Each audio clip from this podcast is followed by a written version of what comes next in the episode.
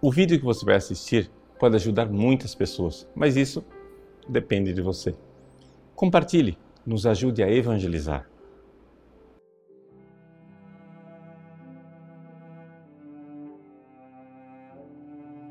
Em nome do Pai, do Filho e do Espírito Santo.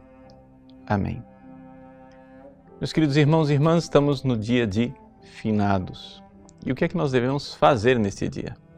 É um dia dedicado a rezar pelos nossos irmãos, amigos, parentes, conhecidos, todos os fiéis da igreja que são defuntos.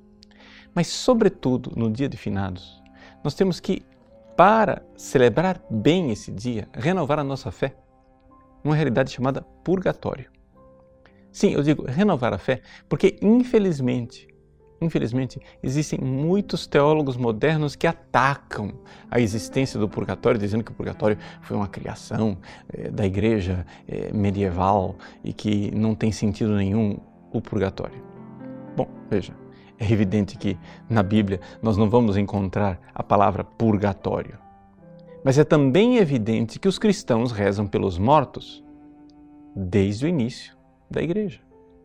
Você vai lá nas catacumbas e você encontra lá escrito nos túmulos grafites de oração pelos mortos. Mas por que, que nós rezamos pelos mortos? Não é porque depois da morte eles ainda estejam num processo de decisão. Não é isso. Essa não é a fé católica.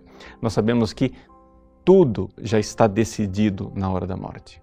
Quando você morre, ou você está salvo, ou você está perdido as decisões que nós temos que tomar, nós devemos tomá-las enquanto estamos aqui nesta vida, enquanto estamos vivos. Só que acontece que quando a gente morre, embora nós podemos estar em estado de graça, o nosso coração ainda não está totalmente purificado. Nós estamos naquela situação né, de que nós amamos Deus, mas amamos tanta outra coisa. Somos generosos, mas somos apegados. Nós perdoamos, mas ao mesmo tempo guardamos mágoa. Nós ajudamos os pobres e somos avarentos.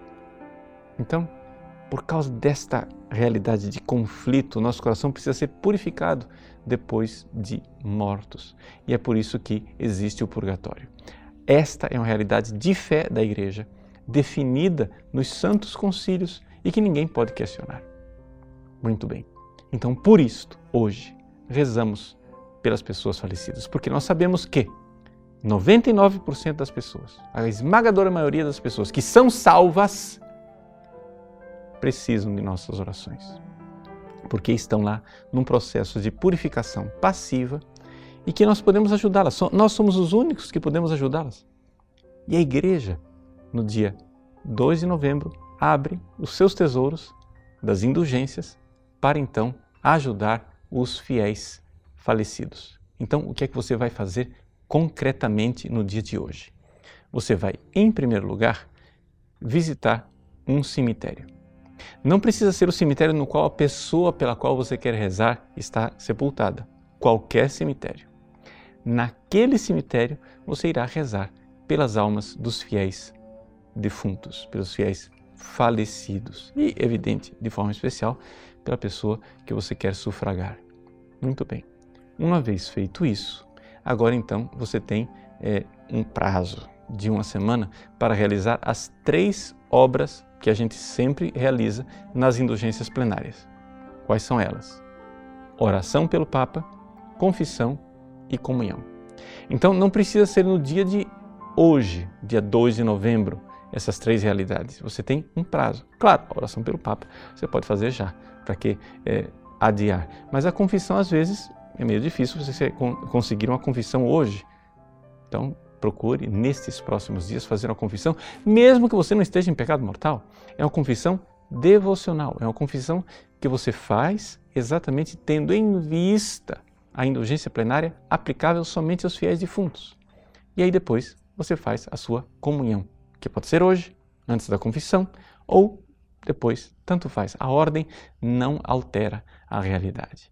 E aí você está ajudando as almas do purgatório. E se por acaso aquela pessoa pela qual você está rezando já saiu do purgatório, Deus certamente irá usar esta indulgência para uma outra pessoa. É a forma que Deus tem de nos ajudar a amar, nós precisamos amar os fiéis falecidos e por isso rezamos. Deus conceda o descanso eterno a todos os fiéis defuntos. Que Deus abençoe você. Em nome do Pai, do Filho e do Espírito Santo. Amém. Gostou do nosso conteúdo? Pois bem, o nosso site faz questão de ser um eco da doutrina católica, do magistério de sempre. Muitas pessoas escrevem para nós diariamente dizendo que mudaram de vida, dando seus testemunhos. Quem sabe uma dessas pessoas que está esperando para mudar de vida é um amigo seu. Nos ajude a compartilhar, nos ajude a evangelizar. Se você curtir a nossa página, compartilhar nas redes sociais, pessoas podem salvar as suas almas. Deus usa instrumentos tão simples para transformar os corações. Que Deus abençoe você.